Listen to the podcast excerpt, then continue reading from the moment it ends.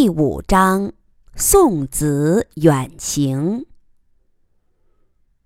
出马格林发现所揭示的灾变，把人类置于几乎完全绝望的境地。绝望激起人类激昂的斗志，使人类的。智慧之花，绚烂怒放。在那个时代，多少个像天乐这样的天才，进行了卓绝的思考，设计出一条条异想天开的人类逃亡之路。那是天才飞扬的时代，是人性神话的时代。科学技术高歌猛进，自由王国指日可待。但站在更高的层面俯瞰。这些努力，又是盲目的、无意识的，是黑暗中的摸索。没人知道哪条路通向胜利。绚烂的智慧之花，可能结不出果实。或者，也许会在遥远的时空结出果实，但我们无从得知。就像那个时代最先推行的神鹰蛋计划，有时不免。想起一个顽童的游戏，用奶球在地上画一个圈，圈住蚂蚁。蚂蚁害怕奶的气味在圈内仓皇奔波，但无法找到生路。僵局。常常是这样被打破的。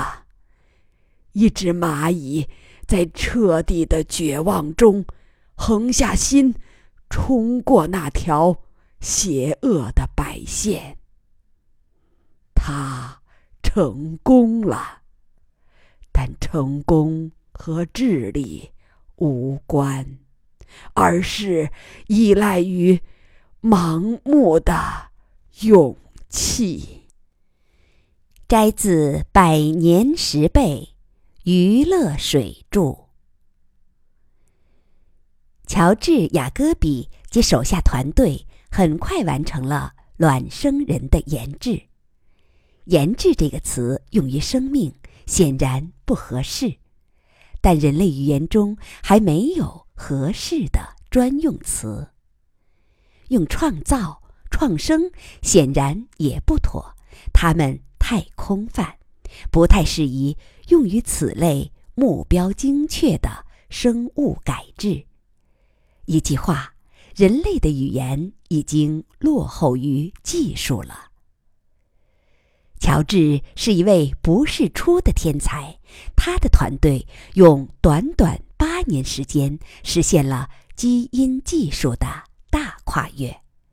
这在常态下可能需要数百年的时间才能实现。这个跨越太快了，以至于乔治曾对好友说：“亚历克斯，这八年的进展如有神助，我总有点惴惴不安，觉得过于顺利了。”亚历克斯笑着说。一定是面临的绝境，激发了你肾上腺素的超量分泌，乔治，这不是开玩笑，我自己也觉得脑瓜比过去远为敏捷。某个课题正处于一团乱麻的时候，过去需要数年时间才能理出头绪，现在呢，我常常一眼就能找出其中正确的线头。对，就是这种感觉。也许，的确是肾上腺素促成了智慧之火的超量燃烧。很多年后。他们才知道，他们的猜测并非真相。既然神鹰蛋计划不是纯粹的阿司匹林，卵生人的孵化当然要做严谨的实验验证。对新产品研制来说，这是标准程序。不过，实验是在严格的保密状态下进行。绝对保密的死命令，首先是基仁瑞提出的，乔治等人当时还不能理解，后来才理解了。在重大的灾难面前，不得不采用新的生育方式，以使人类血脉在蛮荒星球上繁衍。对此，公众可以理解，心理上可以承受。但是如果这些生下来就不吃奶的强悍卵生崽子出现在地球，出现在镁光灯下，那肯定会超出公众的心理承受极限，会惹出不必要的麻烦。另一方面，这个实验也有其内禀的残忍，因为对卵生幼儿不会实施任何人工救助。他们将完全依靠自身的力量，或者活下来，或者死亡。这种情况如果捅到媒体，又会激起一部分人的强烈反对。所以，实验如果披露，会让乐之友受到左右夹击。于是，他们对实验严格保密。甚至在乐之友内部也尽量缩小知情人的范围。好在一般民众并不了解新产品研制有这个标准程序，没人来追问有关先期实验的事。实验场地的选择让乔治费了很多心思，场地必须与外界绝对隔绝，但又。不能过于荒凉严酷。卵生人孵化后，相当于两岁的幼儿，虽然体能强大，出生即能走路，但也不可能承受过于严酷的环境。所以，对卵生人耐受环境的定位是：气候温和，食物饮水基本充足，没有天敌。蛮荒星球在充分地球化后，应该能达到这样的条件。最后，他选择了离此不远的位于丹江水库中的一座荒岛。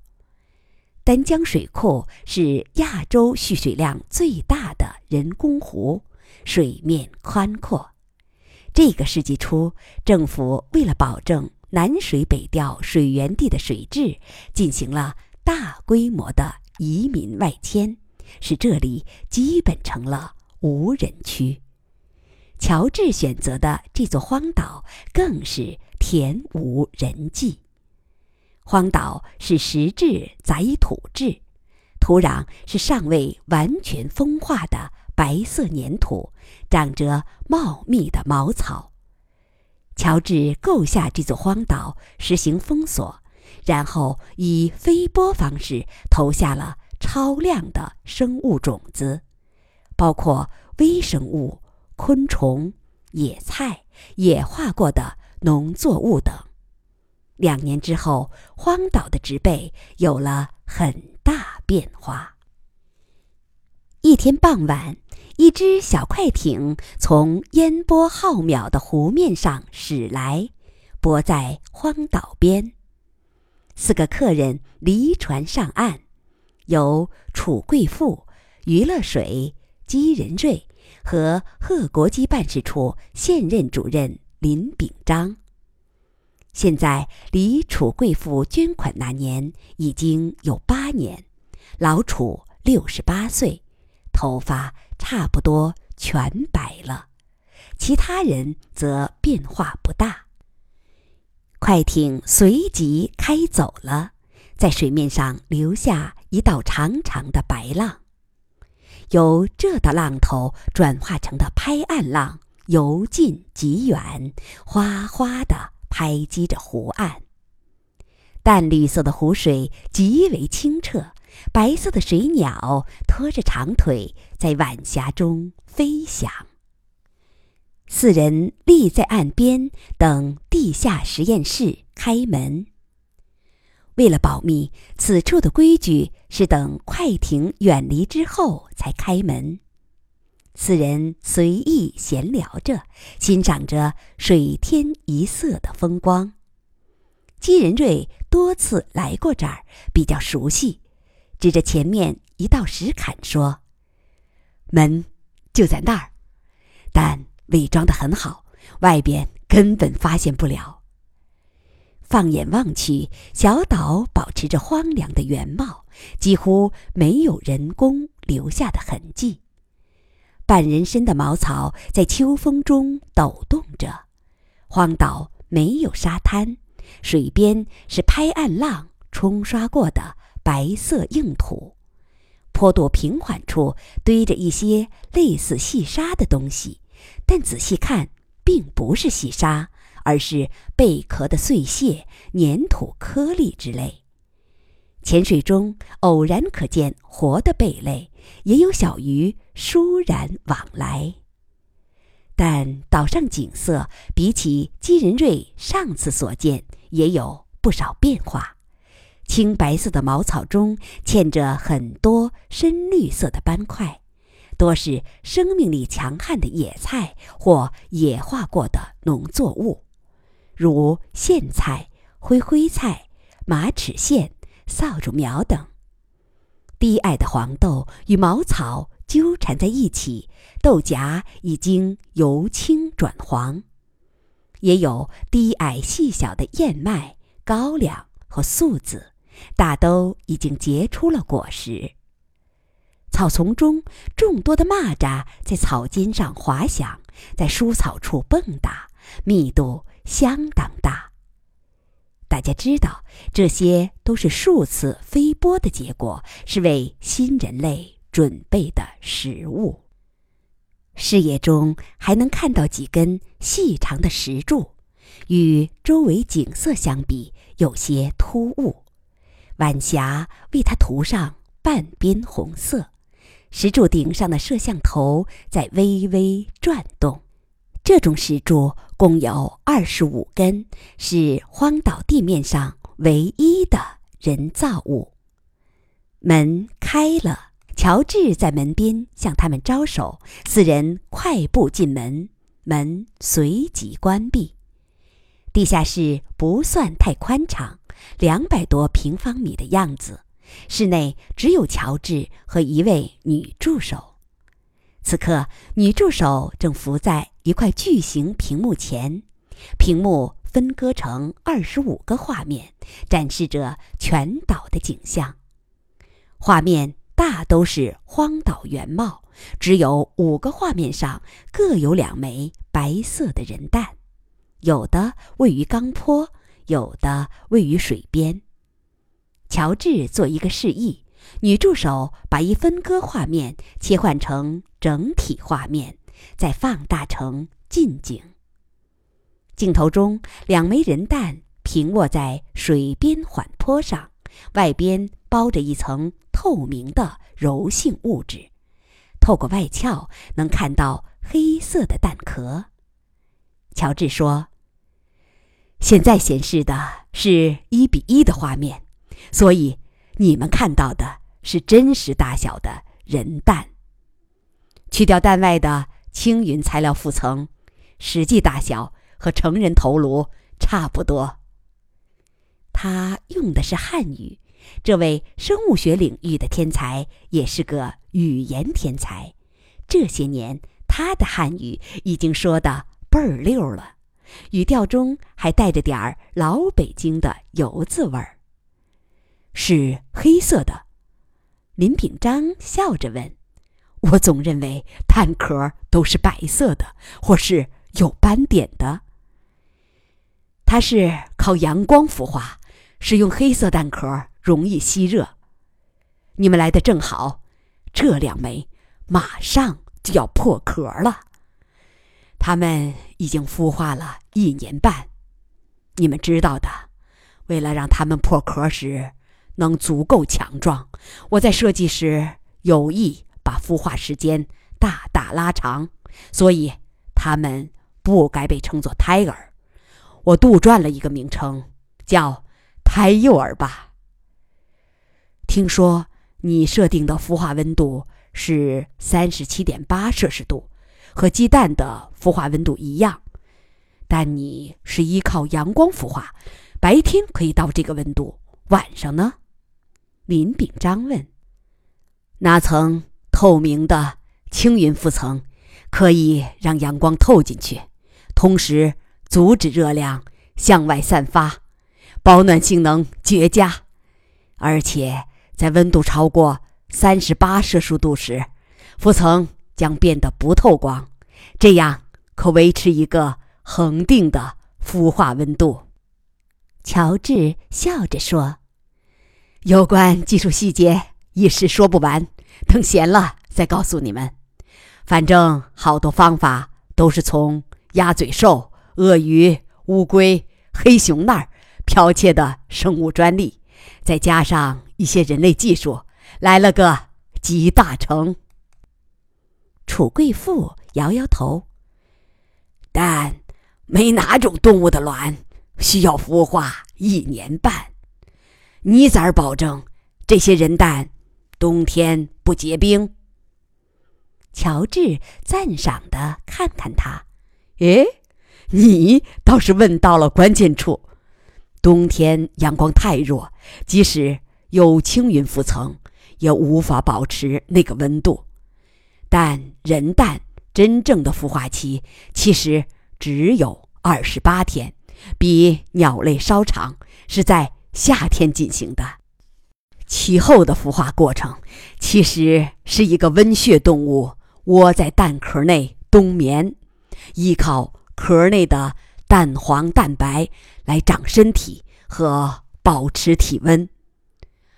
哦，是这样啊！你们这些大脑袋科学家真是厉害。余乐水突然说：“看，这枚人蛋在动。”乔治说：“这两个月来经常动的，我们称之为胎幼儿的梦游。它马上就要破壳了。”各位先生、女士，我这会儿反倒临时而惧了。尽管我的设计非常严格和谨慎，尽管他们确实已经按照我设计的程序进行着正常的孵化，尽管 X 光摄像已经显示壳内是正常的人体，但我还是心里没底。比如，他出生后是不是不会两足行走，而只能爬行？要知道，他们不会有大人来教走路，而动物基因中四足爬行的程序更为强大。甚至，他们出生后会不会喝水，我都不敢保证。楚贵妇不客气地说。是个活物，都知道渴了喝水，哼，要不干脆让他死球算了。乔治苦笑着说：“对，老楚，你说的对，每种生灵都具有这种本能，但在生物学家眼里，所有本能终归是用技术途径来保证的，它应该是隐藏在 DNA 中的一套严密程序，包括对体液内缺水状态的不间断监控，包括对水的物理性质的辨认，包括渴与喝水动作之间的联动，等等。这样的生物程序肯定是存在的，只是现代科学还没有过细的破译。生命是大自然妙手偶得的至宝，又经过四十亿年的锤炼，科学还远未探知它的全部秘密。我是一个胆大妄为的家伙，肆无忌惮地篡改了上帝的原设计。在我的改制过程中，是否无意毁掉了原有的喝水程序，真的是一个未知数。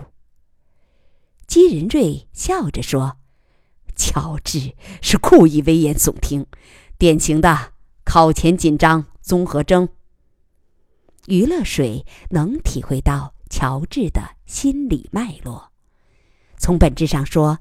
他的话与少年楚天乐痴迷于大肥皂泡应该破的，但他为什么会变成小泡泡是一致的。这些傻问题实际反映了天才们更深层次的思考，普通人不太容易理解。他笑着劝慰：“不必过于担心，一切。”都会顺利的，谢谢了。不过，小鱼，我得事先提醒你，对这些幼儿是不允许救助的。你在观察实验时，必须硬起心肠。乔治说。